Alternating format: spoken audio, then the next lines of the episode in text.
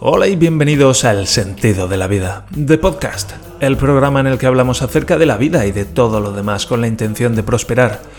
Hoy es viernes día 5 de enero del año 2024 y este es el episodio número 614. Todos nos hemos preguntado alguna vez. Sí, todos nos lo hemos preguntado alguna vez. ¿Acaso no es cierto? ¿Por qué nos sentimos tan desconectados? ¿Por qué es tan difícil perdonar? En fin, algunas de esas preguntas muy interesantes, ciertamente. Pero antes de eso, gracias por acompañarme un episodio más en este camino de prosperar. Y bueno, pues recuerda que puedes contactar conmigo en el sentido de la vida.net barra contacto. También tenemos un canal de Telegram, lo puedes encontrar en las notas del programa. Y hoy ha sido una entradilla así un poco, un poco diferente, y es que me siento diferente y pues mucho dolor, mucho dolor. Ayer, últimamente en general, pero también ayer. Y hay un par de cosas que quiero mencionar. La primera es que, wow, sigo entrando en contacto con la parte más profunda de mí mismo. Es un poco, se me hace un poco difícil hablar de esto mientras suena la música de pachanguera así de, fondo. Pero digamos que, bueno, eh, queda como, como una parte que todavía pues está como muy dolorida, muy dañada de mí, que es la parte, el centro del Big Crunch, es eh, la base del cuello. La base del cuello, parte alta de pero ese punto en el que se juntan el cuello y, y los hombros, el cuello y el tronco. Y ahí pues noto un vacío que se va llenando, lleva ya meses llenándose de sensaciones. En particular pues son sensaciones, la hostia, desagradables. Y mm, Últimamente estoy entrando en contacto con la musculatura de mi cuello. Y joder, joder. Eh, desde ese punto está retorcido. Es como si cogieras la parte alta de mi cuello y casi con la mano y lo retorcieras en una dirección y luego cogieras como la parte alta del pecho y la retorcieras en la dirección contraria y toda la musculatura que hay alrededor de, básicamente de la columna vertebral y de la tráquea está retorcida y es como una mano muy grande que me aplasta la tráquea y joder. Wow, es muy desagradable. Y cuando pienso, eso lleva así más de 30 años, ¿qué coño? Eso lleva así más de 30 años. Y es ahora cuando estoy entrando en contacto con eso. Y es, pues eso, sentir el, toda la musculatura, toda la carne alrededor de, la, de, las vértebras y de la tráquea retorcida y aprisionando la, la tráquea. Y es la hostia desagradable. Y luego está como...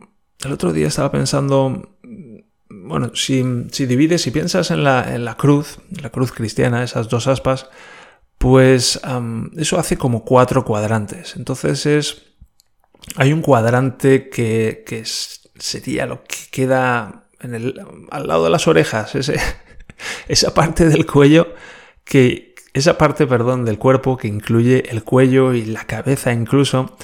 Y mm, eso sería un cuadrante que va entre, entre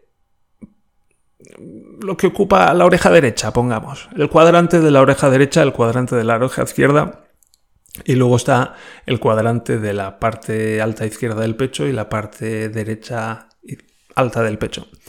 Y luego hay como un cuadrante todavía más. Me ha hecho recordar esa otra cruz que tiene como una aspa más pequeñita inferior y que mm, correspondería al diafragma.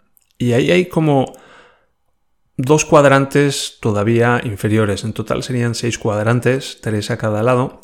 Y ese cuadrante inferior, pues correspondería al abdomen, bueno, el abdomen y la parte de atrás de la espalda, del diafragma para abajo, izquierda y derecha. Y cada uno de esos cuadrantes está retorcido hacia un lado, pero no solo hacia un lado, sino también hacia arriba o hacia abajo. Es la hostia, es, es la hostia. Es la hostia como he vivido los últimos 33 años, 33, 34, por ahí va la cosa. ¿Para qué, para contarlo con tanta precisión? Y, y a medida que mi columna vertebral se va enderezando, porque lo que va haciendo es destorcerse y enderezarse, pues todos esos cuadrantes se van encajando entre sí y van encajando a lo largo de esa línea vertical media.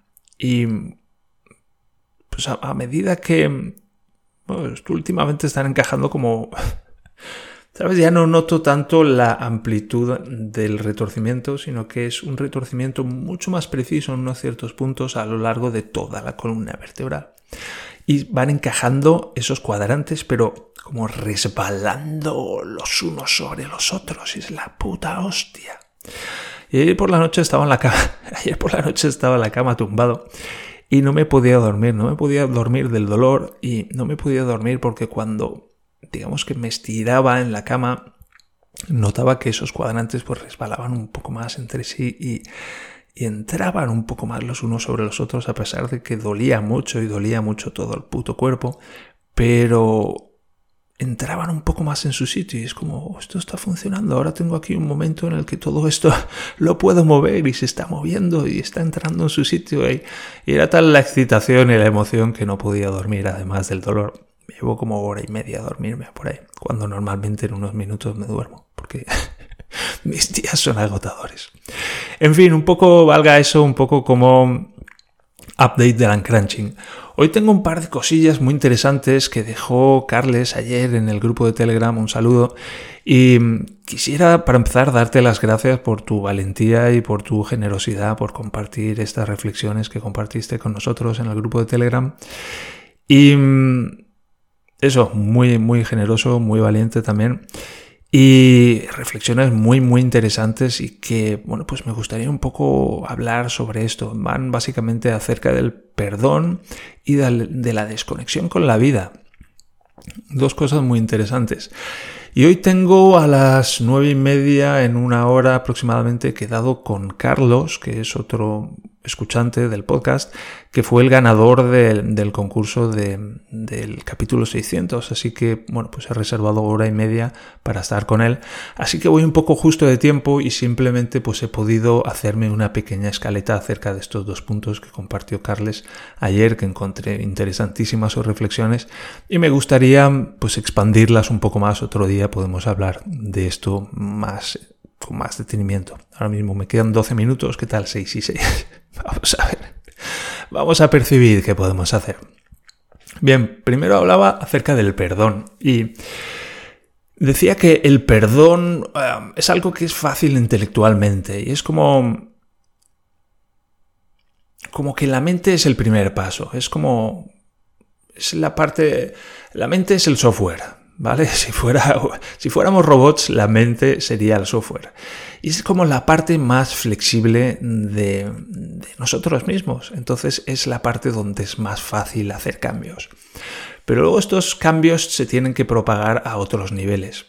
Y bueno, pues el primer nivel sería el emocional.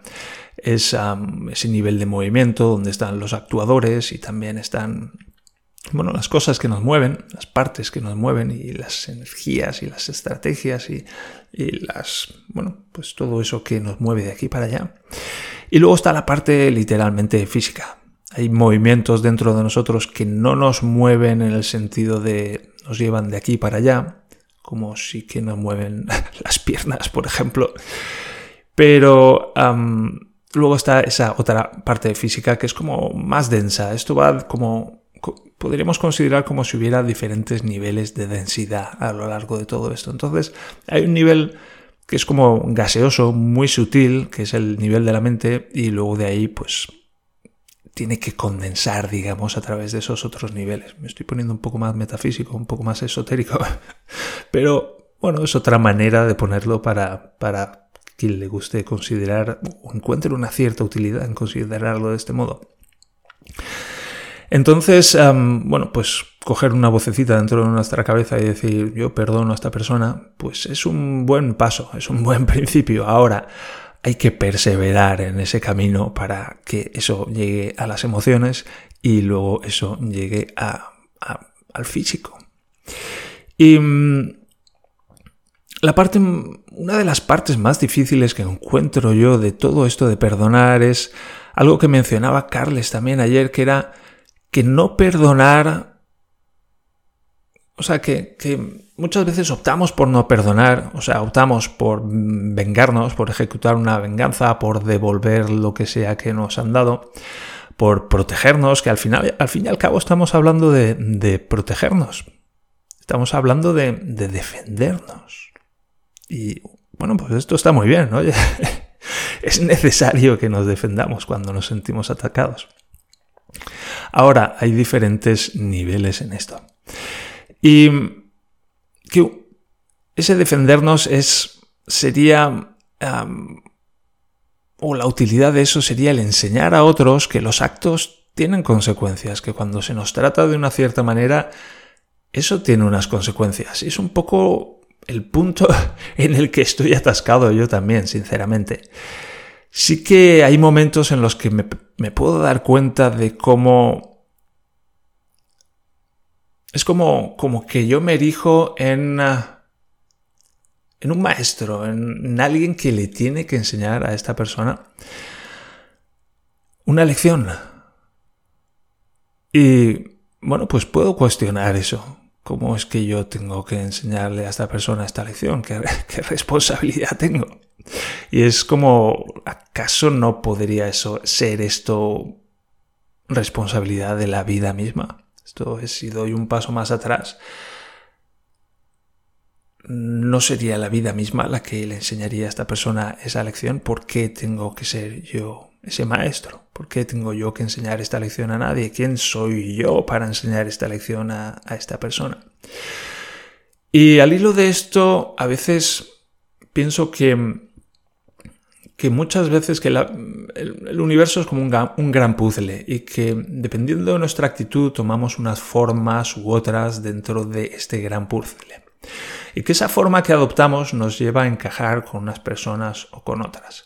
Y pienso en, no sé, estas personas que están buscando pelea y van un poco, pues eso, buscando, buscando pelea y van como resbalando por las diferentes piezas de ese puzzle de la vida hasta que en un momento pues encuentran esa otra pieza que encaja ahí y esa otra pieza es la que les da esa pelea que están buscando de una manera inconsciente. Es decir, que para aquel que necesita aprender una lección, como la necesitamos todos en, en algún momento de la vida, pues siempre habrá alguien ahí listo para enseñar esa lección, pero soy yo en este momento quien tiene que enseñar esa lección? Pues tal vez no, tal vez no. Quiero decir que mm, tal vez no tengo yo que enseñar a otros lo que las, los actos tienen consecuencias, sino que, bueno, puedo dejarlo pasar. Es una opción, es una opción, puedo dejarlo pasar y habrá alguien más que le enseñe esa lección. En fin, como digo, esto es algo en, el que yo, en lo que yo me atasco, es algo que estoy aclarando todavía. Entonces, bueno, si tenéis algunas ideas acerca de esto, pues yo encantado de escucharlas, incluso de incorporarlas al podcast. Y por último, iba a caerles al, a lo que considero el kit de todo esto. Y bueno, pues al fin y al cabo, cada vez que nos enganchamos con cualquier cosa, cada vez que tenemos algún problema, al final... Ah, después de buscar a veces, muchas veces fuera de nosotros, quiero decir, de manera repetitiva, porque tendemos a sacar el dolor y el sufrimiento de nosotros. Mira, conozco una persona que, que mm, últimamente se ha dedicado a sacar personas de su vida. Y bueno, pues ha sido como, ha sido como, me recuerda cuando yo en 2008 me sentía la hostia de mal, pero ya digo, dirección al suicidio. Y le echaba toda la culpa al trabajo. Y era como, es por este trabajo que tengo. Cuando deje este trabajo y empiece a hacer lo que me gusta, entonces estaré bien. Y es una fórmula, es una, cuando suceda X, entonces estaré bien. Cuando, suceda ahí, entonces estaré bien. Cuando esta persona me haga no sé qué, cuando esta persona reconozca esto, cuando esta persona no sé qué, cuando ocurra esto, entonces cuando me toque la lotería, entonces yo estaré bien. No, es una idea genial, es una idea muy interesante, pero desgraciadamente no funciona así. Y está bien que así sea, Es lo, es lo mejor. Es lo mejor. cuanto más conozco, más me conozco a mí mismo y más conozco a los seres humanos y más conozco a la vida, más me maravillo de lo bien hecho que está todo. Y bueno, puedo pensar en una cierta persona que lleva echando la culpa de algunas cosas a otras personas sistemáticamente y, primero fue una cierta persona y cogió esa persona y la sacó de su vida y luego fue otra persona más cercana y la sacó de su vida y luego fue otra persona todavía más cercana y la sacó de su vida y luego fue otra persona todavía más cercana y la sacó de su vida y es como es como estoy cogiendo un cierto malestar, lo estoy poniendo ahí fuera y se lo estoy asignando a una persona. Y esta persona es, se convierte en mi enemigo. Y bueno, pues como mi enemigo es una persona repulsiva, pues la saco de mí. Podríamos pensar, por ejemplo, una pareja. ¿Cuántas, cuántas, cuántas personas hacen eso con sus parejas? Es esta persona, mi pareja, es la encarnación del mal y me tengo que divorciar y cuando me divorcie todo, estaré, todo estará bien. ¡Wow! y luego, bueno, pues me divorcio de esta persona y... ¡Oh, oh! ¡Oh, oh! ¡Sorpresa! Pues ese patrón de ir quitando... Esta persona es que es tóxica, ahora la quito de mi vida. Ya está ya estoy bien y aparece la siguiente y luego la siguiente y es cada vez más cerca y al final pues me quedo solo y he eliminado a todas las personas tóxicas de mi vida y sigo estando mal. Y es ese momento de oh, oh. oh, oh. Oye, oye, oye, oye. tengo una intuición. No eran las otras personas. Y es como un placeholder que ponemos ahí. Es como una construcción intelectual, psicológica, cognitiva, como lo quieras llamar, un molde dentro del que vamos metiendo a una persona detrás de otra sistemáticamente y eliminándola después. Como me voy creando, me creo un enemigo y luego lo mato y luego me creo otro y luego lo mato y luego me creo otro y luego lo mato hasta que, bueno, pues me he quedado sin enemigos, solo quedo yo. Y es ese momento de, oh, oh, oh, la que he liado y resulta que era yo. Y decía Carles que lo que más cuesta es perdonarse a uno mismo. Y mi experiencia también es así.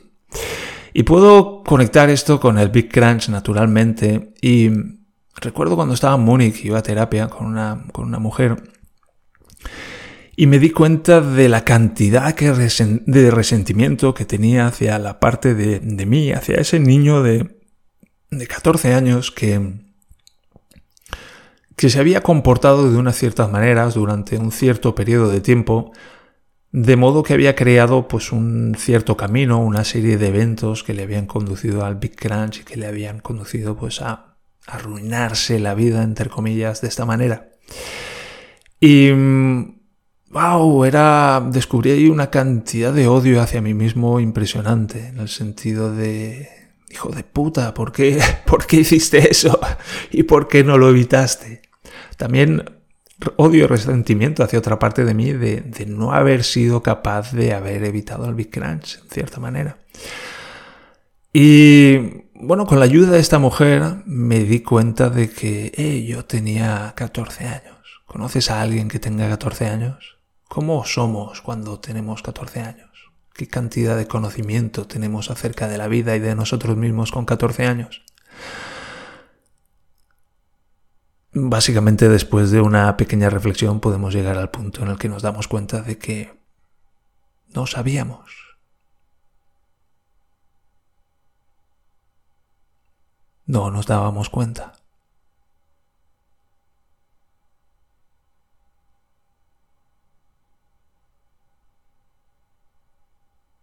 como el niño que mete los dedos en el enchufe y se electrocuta, se queda ahí, salvémoslo, pero se queda muy pachucho, se queda muy en estado de shock. No sabe, si no sabe, si no se da cuenta cómo puedes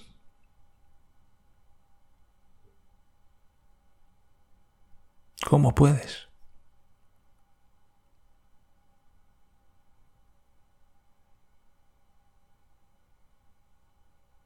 Y esta es una manera de entrar en contacto con la inocencia dentro de nosotros. ¿Sabes? estamos viviendo la vida llevamos 20, 30, 40, 50, 60 años, los que sean, y cometemos una estupidez. Hacemos un error, la cagamos, la cagamos gorda, la liamos parda.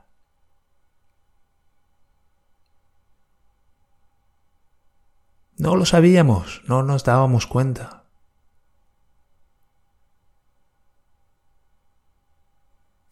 Estamos viviendo, estamos aprendiendo, estamos explorando, estamos experimentando. Es natural caerse, es natural hacerse daño.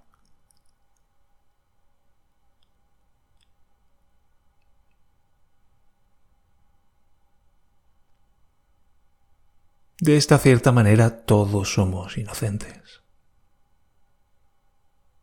Todos somos inocentes. No es fácil darse cuenta, no es fácil llegar hasta ahí, no es fácil aceptarlo.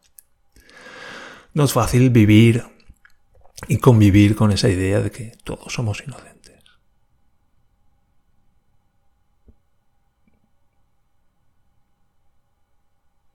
Si todavía no llegamos tan lejos, ¿qué tal? Casi todos.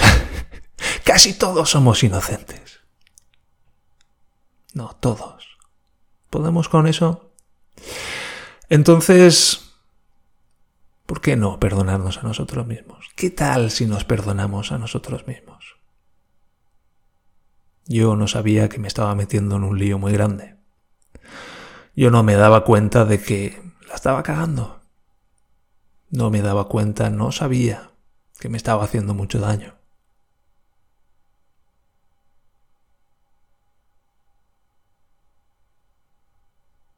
Naturalmente lo siento.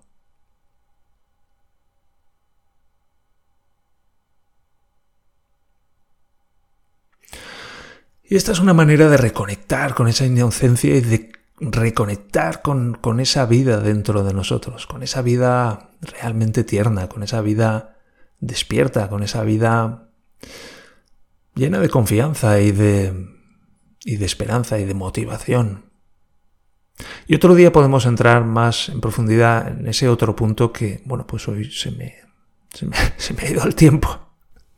Me he pasado ya, llevo 23 minutos y me toca terminar aquí. Así que, bueno, pues muchas gracias por estar ahí, espero que esto os haya sido útil. Recordad que estamos aprendiendo a prosperar y estamos aprendiendo a apreciarnos, a valorarnos y a respetarnos y en definitiva, estamos aprendiendo y estamos aprendiendo a amarnos. También recuerda que puedes contactar conmigo a través del sentido de la vida.net para contacto y también a través del canal de Telegram, cuyo enlace de acceso puedes conseguir en las notas del programa. Por favor, dale a seguir y dame una valoración de 5 estrellas y así ayudarás a otros a encontrar este programa y a este programa a encontrar a otros.